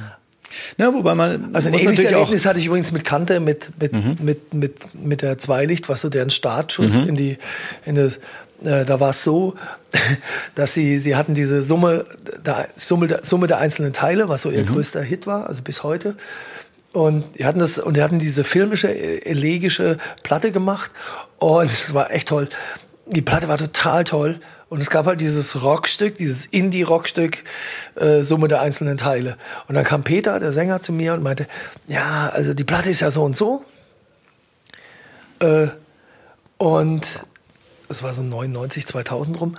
Äh, die ist so und so. Und die soll so richtig filmisch. Und, und dann gibt's aber noch dieses Rockstück. Und das wollen wir eigentlich nicht drauf haben. Mhm. Dann hab ich gesagt, ja, ist gut. Und dann gemeint, ja, wie machen wir das jetzt mit dem, mit dem Vorschuss und so? Und dann habe ich gemeint, naja, die letzte Platte habt ihr 1500 Mal verkauft. Wir glauben, dass ihr mit der Platte ein Stück weit wächst auf 2500, ganz realistisch, nur wegen so Größen waren. Nur talking about Größen waren. Ich glaube, dass wir damit 2500, das wären dann ungefähr, könnte ich euch geben, 3000 Mark. Mhm. 4, 3, 5. Hey, wir haben, wir waren mit Tobias Levin fast ein Jahr im Studio, wir haben uns alle total ja. verschuldet. Aha. Ich meine, naja, aber es gäbe ja noch die Möglichkeit, die Summe der einzelnen Teile drauf zu machen und dann könnten wir, glaube ich, 15.000 bis 20.000 Stück verkaufen. Nee, das muss schon drauf. Das muss schon drauf. Ganz, und so ist ja es. Und genauso ist es, weil, ich, weil das wusste ich dann zu der Zeit schon, du brauchst für alles immer einen Türöffner. Und genauso mhm. wie das Zelt für Jeans beziehungsweise mhm. keine Melodien vorher der Türöffner war, mhm. ja, äh, ganz simpel, also ganz blöd, Marketing, whatever, mhm. ein Ding, das jeder liebt. Und dann, und der Höhepunkt bei Kante war dann zum Beispiel, das werde ich auch nie vergessen, du stehst in der Markthalle, das war immer ihr Traum, in Hamburg die Markthalle auszuverkaufen. Mhm. Und die haben dann bei der Release-Party diese Riesenhalle ausverkauft. Mhm. Ja, und natürlich wollten alle nur äh, äh, Summe der einzelnen Teile hören, weil es im Radio vorher lief mhm. und so weiter. So, und das haben sie gleich als erstes gespielt, ums hinter, hinter sich zu haben. haben. Mhm. Ja, aber was dann toll war und was ich dann Peter auch danach gesagt habe, dazu, dass diese 900 Leute hier sind, ja, das hat nur was mit Summe der einzelnen Teile zu tun. Mhm. Aber dass die bei Eturi, das ist ein Lied, das dauert zwölf Minuten, alle mit Gänsehaut dastehen, ja, das auch das habt ihr nur, gewesen. das wäre nicht möglich. Ja. Ihr wärt mhm. immer noch im Knust, ja, vor 150 Leuten bei der Release Party ohne das. Und jetzt verstehen es alle. Das verstehen jetzt alle. Und das geht, ne? Und dann hat Peter auch gemeint, oh Gott, ich danke dir tausend Jahre dafür, dass du ah. das durch also ich habe hab dir gezwungen quasi. Mhm. Aber eigentlich spannend, dass du jetzt in mehreren Situationen genau diese Rolle hattest, die Leute zum Kompromiss sozusagen. Ja, ja deswegen meine ich ja, es ist nicht immer nur äh, der eigentlich das für sich nie oder ganz selten den Kompromiss niemals. leben wollte. Ich habe ja. mich nie beraten lassen ja. von mir selber. Aha. Niemals. ja. Never ever. Spannend. Also auch ja. die, die, die Idiotie, jetzt mal um auf Surrogat, um äh, quasi das Scheitern von Surrogat äh, sprechen mhm. zu kommen, ist doch idiotisch zu denken, man könne, und die, die Hell in Hell war eine super Platte, wirklich großartig, ja. ja aber von der Gesamtkonzeption, unsere Idee war, wir wollen so Motorhead-Fans gewinnen für uns. Ach so, ihr habt schon drüber nachgedacht, was das Geschäftsmodell ist. Abs so. Nein, das war einfach so, das war eine Schnapsidee. Aha. Eine bescheuerte Schnaps. Wäre jetzt auch überhaupt nicht die, die Verortung gewesen, die ich da assoziiert hätte. Mhm. Total bescheuert. Richtig bescheuert. Wir haben echt gedacht, Motorhead, Surrogat. Das geht doch richtig runter. Bang, das geht doch richtig. Einfach totaler Bullshit. So, ne? so ist, ne? So richtig Quatsch. Die, diese, du hast ja gerade gesagt, du hast es wunderbar andere beraten können dabei, Kompromisse zu finden, ja. Gangbarkeit ja, zu finden. Genau. Aber Mega. es war für dich selbst eigentlich immer ja. Äh, ausgeschlossen. Und, und ähm, das, du bist ja dann auch, äh, ich wollte nochmal draufkommen auf diese Phase, wo es dir auch, hast du ja vorhin auch schon erwähnt, es gab eine Zeit, wo du wirklich auch gar nichts mehr auf die Kette gekriegt hast. Also ich weiß nicht, wie, wie du es jetzt beschreiben würdest. Nach also Louisville, also, fünf Jahre Depression im weitesten Sinne. Das war dann, weil du weil du allen Kick schon hattest und eben eine Nachhaltigkeit in dem ja. Ding irgendwie nicht vorgesehen ist in diesem Modell, immer nur noch krasser der Superstar ja. zu sein. Ja. Und dann, äh, und wenn es dann bergab geht, dann kann man. Das darf man nicht vergessen, der ich auch nie war. Naja, also ich finde, was also du vorhin erzählt so manche, hast, so dann, also so momentmäßig Moment, wenigstens, genau, also so eben im Zentrum von Kedillo zu sein, genau. ständig da zu Jetsetten, genau. dann, oder auch am Anfang dann schon in diesem Club zu sein und, und durchgewunken werden, wo Nirvana eben genau. spielt und dreieinhalbtausend Leute wollen rein. Das ist ja alles diese Energie genau. sozusagen, aber die lässt sich halt nicht so täglich morgens nee, abholen nee, irgendwie. Nee, und, ähm, Dafür gibt's auch keinen Plan in dem Sinne. Ne? Genau, dann warst du jahrelang ja. irgendwie auf Null und ja. hast einfach keine neue Perspektive gesehen. Kannst du dich noch erinnern, wo, wie das dann kam, dass du, dass du einen Weg gefunden hast, äh, nachhaltiger mit Ach, deinem Leben umzugehen? immer noch nicht. Ich, äh, mhm. äh, na, also reden wir jetzt gerade, also rede ich gerade viel innerhalb der Band oder mhm. äh, ich habe einfach mich selbst, also ich habe so überlegt, was, warum das eigentlich immer, also warum ich eigentlich konstant scheiter. Ne, also jetzt mal so übertrieben, also es gibt immer, ne, eigentlich hat man so ganz gute Möglichkeiten gehabt, hat sie auch immer noch oder immer wieder. Mhm. Und, und was, und ich habe so gemerkt, dass ein, ein Großteil damit zusammenhängt, dass, dass mit meiner Energie. Also wir hier, wo wir jetzt so zusammen sitzen und uns gut unterhalten, ja, das geht gut, würde ich jetzt so sagen. ja, und ich habe das Gefühl, du fühlst dich auch ganz wohl. So, wenn wir jetzt aber fünf Tage die Woche, wenn ich jetzt bei TV Noah arbeiten würde und wir würden zusammenarbeiten, ja, fünf Tage die Woche, das wäre bestimmt ganz gut fürs Unternehmen.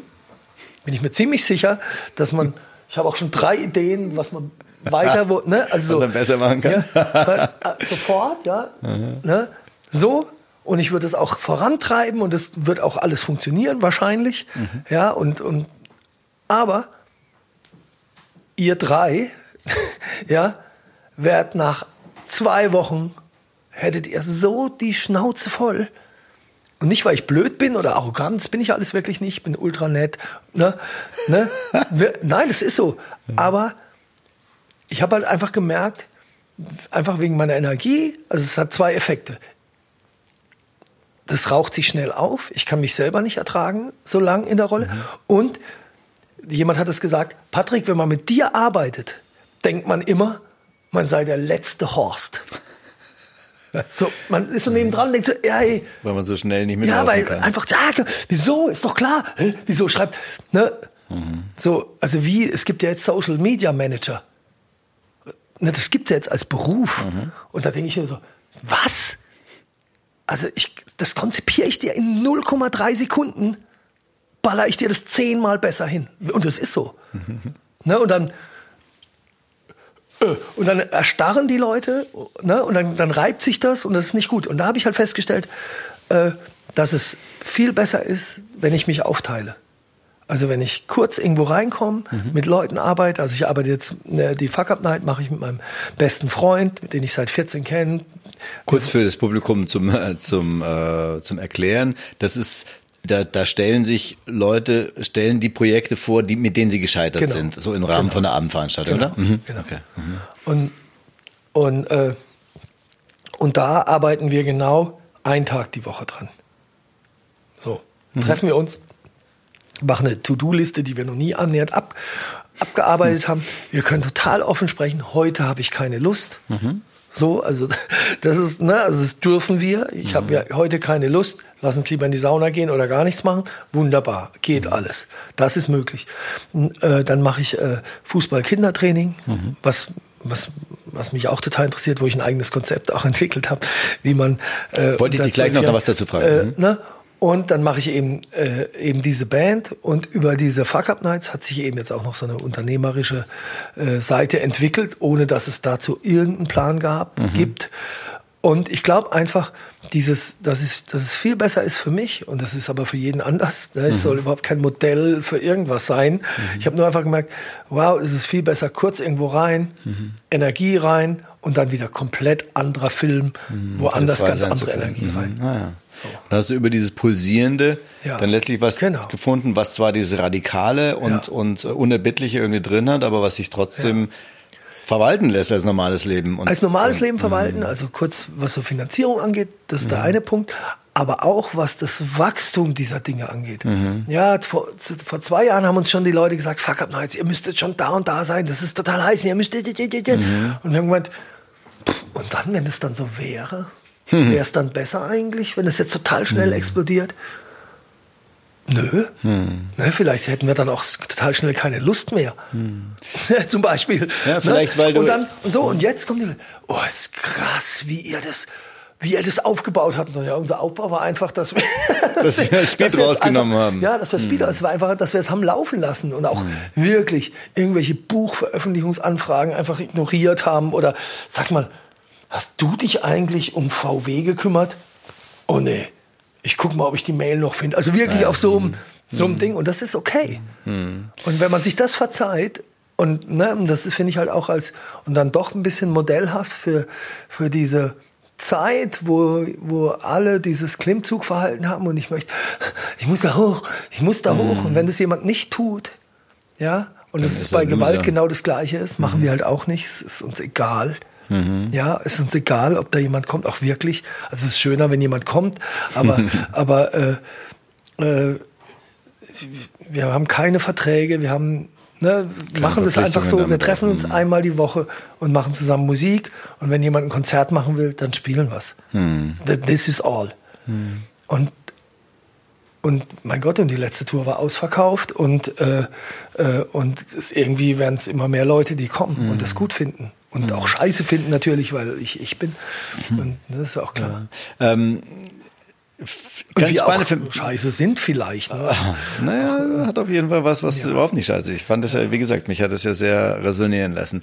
Aber eben ganz spannend. Also für mich ist, ich habe so ein bisschen das Gefühl, dass eben diese krasse Energie, die du hast, dass die in deiner ersten Zeit sehr eben auch um äußere Bestätigung ging. Ja. Dass eben diese, die, die Anzahl der Leute, die Anzahl Ja. des Umsatzes, die, die Entfernung, die du zu den, zu Genau. den wichtigen Sachen alles machst, dass das alles was war, was dich befriedigt, in Anführungszeichen hat, aber eben nicht befriedigt hat, sondern eigentlich nur diese Sucht da irgendwie rauszukommen und dass du jetzt wo angekommen bist, auch wie ich dich jetzt erlebe, wo du natürlich immer noch dieser radikale Tour und, und äh, Typ bist und auch die diese Lust an der Kunst eben damit zu tun hat, zerstörerisch und wild und so zu Aber sein. mein Glück ist aber wo jetzt. du eben merkst, dass du äh, worauf es dir wirklich angeht und das ist eben dann eine Energie, die dich nährt im Gegensatz zu den Zahlen und dem, genau. und dem reinen. das, also das kann ich einfach sagen, dass äh, also was ich wirklich sagen kann, das habe ich glaube ich, also das jetzt auf jeden Fall bin ich der glücklichste Patrick, den es so jemals gab. So wirkst du Ne? eben also auch, ja. wirklich so, wo ich so echt denke, boah, ich stehe echt gerne auf. ne? Also ich, ne, ich gehe gerne in die Küche um 6.30 Uhr und mache mir meinen Kaffee und dann wecke ich irgendwann meine Freundin auf, ja. mit der ich noch Musik mache. Macht total Spaß. Hm. Meinem Sohn, wir haben ein besseres Verhältnis gibt's gar nicht. Und den habe ich gerade, habe ich vorhin schon erzählt, ich bin gerade ein bisschen nah am Wasser gebaut, weil ich, weil ich den gerade gestern weggegeben habe. Weil der jetzt Fußballer wird beim FC Ingolstadt und das ist Ach, echt krass. weiterhin. Und äh, und das ist schon echt auch, und das ist auch eine Riesenaufgabe jetzt für mich zum Beispiel, äh, das zu verknuspern, weil, weil wir einfach zusammen auch so eine gemeinsame, Luis und ich, so eine Definitionsmacht zueinander, miteinander, füreinander hatten, äh, die so auch außergewöhnlich ist, glaube ich. Und jetzt müssen wir mal gucken, wie wir das so hinkriegen oder so. Da wollte ich dich auch noch zu, äh, zu fragen zu dem Fußball, weil das Ja. ist ja tatsächlich auch ein wichtiger Teil deines Ja. Lebens inzwischen. Ja. Du hast schon gesagt, du hast deine eigene Methode erarbeitet und soweit ich das jetzt mitgekriegt habe, auch wieder total spannend, dass du derjenige, der immer nur fürs Allerbeste und fürs Allergrößte oder das Irrste irgendwie Ja. gehen wollte, hast eine Methode entwickelt, wo, korrigier mich, wenn es falsch ist, wo du sagst, äh, jeder von diesen Kindern, die da waren, hat mindestens ein Tor geschossen, also wo wo es genau nicht darum geht, den coolsten zu finden und den total zu pushen, sondern eigentlich genau, Genau das, Gegenteil, was Ja, du bei ja, Kitty gemacht das, hast. Genau, also das ist auch äh, äh, das Prinzip. Funino heißt es, kommt ursprünglich aus Spanien. Ähm, ähm, und, und wird sich hoffentlich irgendwann durchsetzen. Und es geht, geht einfach darum, dass du alles im Spiel machst. Mhm. Dass das Spiel der Lehrmeister ist, nicht der Trainer. Ja, der Trainer schafft quasi nur eine Rahmenbedingung. So geil. Ja, ja, und, und die Rahmenbedingung heißt Spielfeld, Anzahl der Tore. Ja, man spielt dann auf mehrere Tore und, und alle Kinder können sich da ausdrücken. Ja, das ist für Inklusion, das ist, du kannst mit Behinderten das machen, das ist vollkommen egal. Und jedes Kind hat da immer Erfolg. So Ne? Und das ist so ein Knaller, also wirklich die. Ne? Und, und äh, Und nicht nur, dass es den, also wie ich es verstanden habe, Ja. ist es tatsächlich auch für die Guten. Also dass Ja, da einige Nein, dann, und äh, die dein Guten, Sohn ist wahrscheinlich nein, auch ein die Beispiel, Guten, richtig. die Und dann eben Guten wirklich müssen Erfolg durch, damit haben. Die Mhm. Guten müssen dann halt durch das Chaos durch, ne, müssen, ne, und sollen auch, äh, Also jeder wird Genau. so gefordert, wie es Genau. ihm entspricht. Absolut. Und das macht einfach diese, diese Art des Fußballs. Macht es von ganz allein. Und du hast keinen Trainer mehr da. Und dann kann man, natürlich muss man schon auch Technik trainieren, aber das macht man dann, indem man so kurz sagt, so Moment, jetzt ist es ja so, dass das kleine, das sind so kleine Tore, ne? Das kleine Tor da, das war ja jetzt zu. Da waren jetzt zwei Leute drin gestanden. So, sagst du dann zu so einem Siebenjährigen. Da sind zwei Leute drin und du hast dich durch alle durchgetribbelt und da stehen jetzt aber zwei Leute im Tor. Da drüben ist noch ein Tor. Wie, wa- was würdest du jetzt tun? Dann, ja, nee, dann kann ich ja darüber passen. Und dann so, ah ja, dann passt, dann pass mal rüber. Und dann macht er das halt irgendwie und dann sagst du, ja, was glaubst du, wie es besser geht? Dann, ah, wenn ich hier mitpasse. Und plötzlich versteht der, warum er was tut. Und dann macht man und dann sage ich einfach, okay, jetzt 30 Sekunden Stopp. Jeder übt jetzt mal, weil wir es ja gerade haben, wir brauchen das ja anscheinend, einfach wie man mit der Innenseite diesen Pass spielt. So, dann macht man das wirklich zwei Minuten und dann geht das Spiel weiter. Und das hast du dann in zwei, drei Training und danach können die das. Und zwar aus dem Spiel. Nicht, das nennt sich nicht isolierte Technik, ne, wo du, das kann jeder. Ja, sondern du hast im Spiel aus der Bewegung mit Gegnerdruck, du hast alles schon drin. Und, Und du hast eben die Motivation Ja, immer schon mitgedacht. genau. Du weißt Und du hast die genau, wofür du das genau, machst genau. und hast deshalb nicht dieses ja, dumpfe und nicht dieses Antrainieren. Äh, äh, heute war langweilig, weil wir haben nur Pass gemacht. Mhm. Nein, Das ist aufregend. Spannend, ja. Weil du spielst den Ball dann, natürlich wird bei dem guten Spieler stehen dann immer zwei Leute im Tor und der schlechte Spieler, deswegen, mhm. steht dann halt drüben an dem anderen Tor. Mhm. Ja, und der muss dann halt den Ball rüberspielen und der hat dann ein leeres Tor und schießt halt das Tor, okay, den Ball ja. ins leere Tor. Aha. Und beide haben Maxi, also ganz simpel, also es ist nur ein simples Beispiel mhm. daraus. Ja, und das ist, äh, und es ist überschichtig, man spielt immer nur zwei gegen zwei oder drei gegen drei. Mhm. Du hast nicht dieses Riesenfeld, das nur den auch nicht immer dann ellbogenmäßig genau, durchsetzen, sondern, ne? und, mhm. und dann wechselst du immer die Teams, das verändert mhm. sich andauernd, die wissen gar nicht mhm. mehr. So ne? dass man im Fluss bleibt. Also nur mhm. zur Erklärung, wenn, wenn, wenn, wenn so sechs- oder siebenjährige gegeneinander spielen, die wissen meistens nicht mal, wie es steht. Mhm. Ja, ja, so und, und haben trotzdem eben totalen nee, Ehrgeiz dabei. Ja. Und haben totalen Ehrgeiz und jeder will da was machen. Ja. Und jeder will vor allem dribbeln und ein Tor schießen und all das. Mhm. Spannend. Wie du jetzt gesagt hast, dass, dass du eben immer mehr merkst, dass, dass das Wichtigste, was du machen kannst, ist den Rahmen vorgeben ja. und dann, was dann toll ist, ist eh das, was in dem Rahmen, in dem passiert, Rahmen passiert, und nicht das, was du was pushst sozusagen. Weil das ist auch jetzt über die Zeit bei TV Noir so uns immer mehr klar geworden, dass das Beste, was wir machen können, ist einfach dazu, dafür zu sorgen, dass die Bedingungen total geil sind, dass sich alle wohlfühlen, ja, dass alle irgendwie gut ja. sehen und, und ja. alles. Und dann man einfach die, auch die Spiele und alles, was wir machen, hat letztlich vor allem den, den, äh, den Zweck, einen Raum zu schaffen, in dem dann das, was wir noch überhaupt nicht wissen, die ganze Magie, ist dann das, was von selber kommt, sozusagen. Dieses Prinzip ist irgendwie stark. Das kann ich also, kann ich aus meiner Erfahrung auch so berichten. Ja, also toll zu sehen, wie das auch aus die, diese Erfahrung auch äh, nicht jetzt nur du so das faktisch erzählen kannst, sondern wie man spürt, dass dein ganzer Körper irgendwie das, das ja, so, so ja. äh, eingedrungen als jemand, der eben erstmal sich durchsetzen musste, indem er jemanden einen Kinnhaken gegeben hat. Das habe ich noch nie erzählt, aber jetzt. ja, so langsam kommen wir zum, zum Schluss. Wir haben schon äh, über eine Stunde gesprochen. Ähm, aber jetzt wollte ich noch mal so zum Schluss äh, fragen, wo arbeitest du gerade dran und was kommt so als nächstes für dich? Ah ja, also wo wir gerade wir gerade sehr drinstecken ist, in, ist bei dieser Fuck Up Night. Das hat sich einfach jetzt so entwickelt, äh, dass aus dieser echt Show, die immer nach, also wir hatten bei der letzten 500 Leute, mhm. ne, haben das zwei Wochen vorher angekündigt und haben dann 500 wow. Leute da bei der IHK, wo sonst, also die haben es also so hatten, was, was hatten wir noch nie. Da sind sonst so Anzugträger und dann saßen die Leute auf dem Boden und, und das waren 30 Grad im Raum und einfach nur weil drei Leute über ihr Scheitern reden. Mhm. Und, und das ist erstmal total toll, was sich da so aufgebaut hat um uns. Auch was es verändert hat in der Gesellschaft. Es war übrigens total interessant, eine gute Anekdote. Mhm. Wir hatten über einen Freund eine Anfrage von im Vorfeld der WM von Oliver Bierhoff. Mhm. Und dann haben wir ihm das Konzept gegeben zur Fuck Up Night, dass es interessant sein könnte, wie die Spieler, wenn sie über ihre Fehler reden, die sie in ihrem Leben gemacht haben, es schaffen, die Fehler zu überwinden und daraus Mut zu mhm. generieren. Und der Herr Bierhoff hat es nicht verstanden.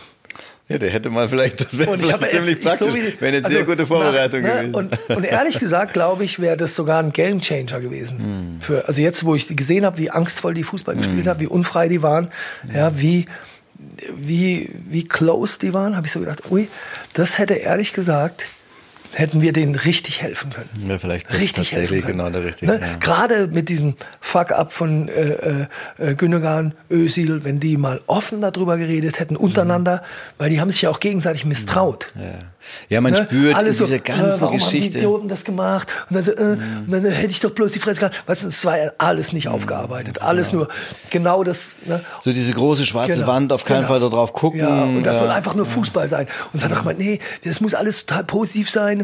Hm. Ne? Aber da war halt nichts positiv. Und das ist halt, und das ist natürlich jetzt ein interessanter Aspekt, der, der sich jetzt aus diesen Fuck-Up-Nights äh, ergeben hat, ist einfach, dass jetzt Unternehmen, und das war wirklich auch überhaupt nicht geplant, mhm. äh, Unternehmen äh, auf uns zugekommen sind und, und gesagt haben, hey, wir haben irgendwie festgestellt, dass wir irgendwie anders mit Fehlern umgehen müssen, dass wir nicht mehr die Zeit haben, dass die Leute, die, die machen die Fehler kehren sie unter den Teppich und dann kommt unten ein Jahr später kommt dann raus, raus. Hm. Ne, kommt dann also mein Lieblingsbeispiel ist immer BER die haben so eigentlich zur zur die haben diese ich weiß nicht ob du das kennst Scrump so eine Methode mhm. zur Erkennung. Ja, ich habe eine, ne? eine ganze Zeit okay. als Software. Okay. Äh, genau, dann weißt du Bescheid. Mhm. Ne? Und, und, und Aber vielleicht nicht alle, nicht ja, alle okay. zuhören. Also im Prinzip also. ist so ein Ampelsystem, ganz simpel. Ne? Du hast, du hast, äh, du hast eine Ampel, rot, gelb, grün, und du hast, du hast einzelne Projekte, Projektteile. Ja, es kommt, kommt alles aus dem Programmierwesen. Ja, und du, du sagst dann, du sagst dann, okay, äh, grün ist, wenn das ganze Ding durchläuft, gelb ist, wenn es Probleme gibt, rot ist, wenn es nicht funktioniert. Rate beim BER eine Woche vor Eröffnung, wie viele rote Ampeln gab's? Du sagst es mir gleich. Null. Mhm. Null. Und einfach nur, weil die Leute nicht in der Lage waren, sich das selbst einzugestehen. Die Methode ist richtig, mhm. ja, die wäre genau richtig gewesen, gerade für so einen Fall. Aber, Aber dadurch, dass es keine Kultur des Eingestehens von Fehlern gibt, mhm. ja, ist halt diese 20 Milliarden Euro Mess entstanden. Mhm. Ja, so ein Fuck-up. Und das hat natürlich jede Firma. Und was die jetzt kommen, wir machen halt mit denen dann so eine Fuck-up-Night mit jetzt die 14. mit Airbus zum Beispiel, mhm. ja, mit, mit VW machen wir jetzt eine mit Berliner Sparkasse, mit un, unzählige, alles Big Player, mhm. ja, und immer mit der Führungsetage, weil das kann man nur von oben nach unten machen, ne? also immer so, du hast dann so die Geschäftsführer und diesen, die sitzen dann da, verdienen alle 1,5 Millionen Euro, ja, und ich sitze dann so da wie jetzt hier und sage halt so, okay, jetzt, jetzt und bring die dann dazu, ihren schlimmsten Fuck-up zu erzählen. Mhm wie was auch immer. schön im Kästchen gehalten haben. Was sie immer im Kästchen Jahre gehalten haben. Mhm. Und, ne, und, und letzte Woche, vor zwei Wochen mal einer, hat gemeint, so müsste jede Vorstandssitzung sein. so, weil wir sitzen immer nur vor so einem Bergen von Data, mhm. die wir selber nicht verstehen können, natürlich, ja. Und und der, der, das Tolle an diesem Fuck-up, an dieser Geschichte ist halt, die Faszination oder die Magie ist halt auch, dass du quasi an den Kern des Problems. Du sprichst nur über den Kern des Problems. Du kommst mhm. an den Kern des Problems, das jeweils vorliegt. Mhm. Und dann, nur wenn du den Kern erstmal identifizierst, kannst du den auch bearbeiten. Und das passiert dann. Und dann plötzlich kommen Lösungsvorschläge, man holt sich Hilfe, man schafft Vertrauen. Das ist, das ist inzwischen, ich sage inzwischen, dass es total magisch ist. Es ist nämlich mhm. genau dies. Das ist nur der Rahmen. Ihr sprecht über Fehler mhm. und plötzlich ja, weil man natürlich einfach die Blindheit, ja, klar. man, das ist ja im Grunde wie wenn man traumatisiert ist und man einfach, der Körper denkt, er kann einen bestimmten Teil der Erfahrung nicht wirklich wahrnehmen, weil es zu schmerzhaft wäre. Ja. Und diese Blindheit verfolgt dann das ganze Leben und macht die, die ganze Zeit Scheiß, ja. einfach nur, um da nicht hingucken zu müssen. Ja. Und in dem Moment, wo man sich, wo man irgendwie einen geführten ab. Raum findet, Klar. das äh, zu erleben, auf einmal befreit sich das ganze Leben. Und das ist natürlich genau. Und und äh, du, du hast es jetzt sehr auf die oder eben erzählt, wie deine Erfahrungen in den Firmen sind.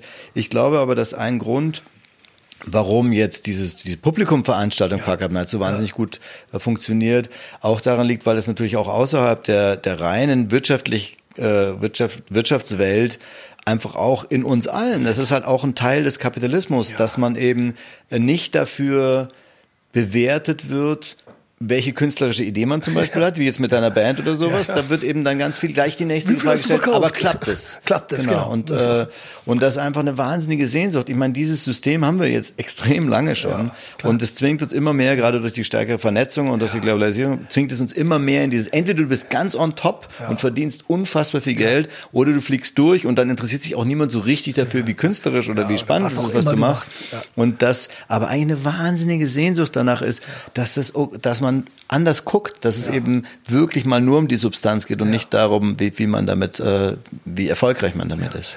Und das ist, das ist natürlich irgendwas, was, was uns total, ne, was uns jetzt total umtreibt. Also muss ich echt sagen, das mhm. ist schon jetzt auch einen großen, also jetzt auch einen großen Teil meines Lebens so. Es hat es richtig verändert auch. Ne? Mhm. Also um auch die ursprüngliche Frage, was ist da eigentlich passiert, wie, wie ich das überwunden habe, das hat ganz viel mhm. mit der Fuck Up Night zu tun, weil ich halt da gemerkt habe, nee, nee, nee, Freundchen, it's you.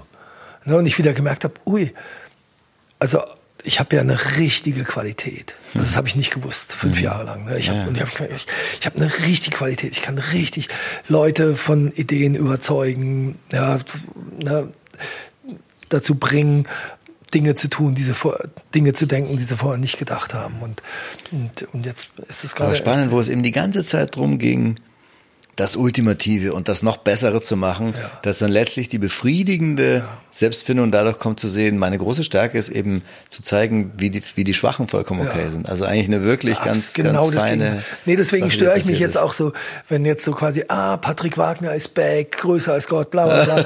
ne, dann, ne, dann denke ich immer so, uh, ja, das kann man schon auch alles, auch jetzt wieder, weil die Band heißt ja nicht Gestalt, die Band heißt Gewalt. Ne? Und, und und da geht's natürlich auch da, warum heißt die Gewalt? Ist natürlich einfach, es geht auch darum, dieses Wohlgefühle, was ja gerade ganz extrem ist, ja, in sozialen Medien, alles ist Instagram. super, alles, ne, ne, alles, alles ist Einheit, die ganze Musikindustrie hat ja hat sich zu so, einem- Jeans Team so Lust auf diesen- auf diesen Natürlich. Bruch damit, Genau, und, ich, diese- Mhm. will- und ich will dann einfach, dass es auch kracht, so, ne, dass man, dass die Leute äh, kurz zusammenzucken und ich weiß inzwischen auch über die Fuck Up Nights, dass, dass das viel auch mit einer Symbolik zu tun hat. Am Anfang haben die ganzen Firmen zum Beispiel auch gesagt, nee, können wir das anders nennen? können wir es anders nennen? Irgendwie äh, Failure Day, nass. whatever. Und dann hab ich gemeint, naja, wenn ihr das nicht mal benennen könnt, brauchen wir erst gar nicht anfangen. Ne, und wir haben echt wirklich teure Aufträge nicht gemacht, weil die gemeint haben, ja, ne, nee, Hm. dann, dann machen wir es nicht. Dann macht doch selber. Aber es wird nicht funktionieren. das ja das Entweder Schöne. ihr geht dahin, wo es weh tut, oder ihr lasst bleiben. Ne? Genau. Also ihr, und diese, nicht- diese Lust, dahin Ja. zu gehen, wo es weh tut, die äh, ist dir eben geblieben. Und du hast eben es geschafft, dass du, dass du dieses, dieses Zerstörerische, was eben auch so kreativ bist, in deinem Leben jetzt total zentral verankert hast, aber eben ohne, dass du dich selber damit ja, zerstören bisschen, ja, musst. ja, absolut. Klasse. Also ich habe mir zum Beispiel geschworen, dass ich, einen Moment bin ich knapp dran, also nicht mehr als 20 bis 30 Stunden die Woche arbeite. Einfach weil es nicht. Mhm. Und das war eben früher unvorstellbar. Weil es nicht, weiß, weiß nicht, weiß, tut keinem. Mhm. Menschen gut übrigens. Ich kenne niemanden. Und auch wahrscheinlich den- den Leuten, mit denen Ja. du arbeitest, das ist Ja. jetzt viel angenehmer. Ja. Hm, super. Mein lieber Patrick Wagner. Ja, das war Text, das war wunderbar. ja, hat auch echt Spaß gemacht. Vielen Dank. Gern geschehen. Schönes Gespräch.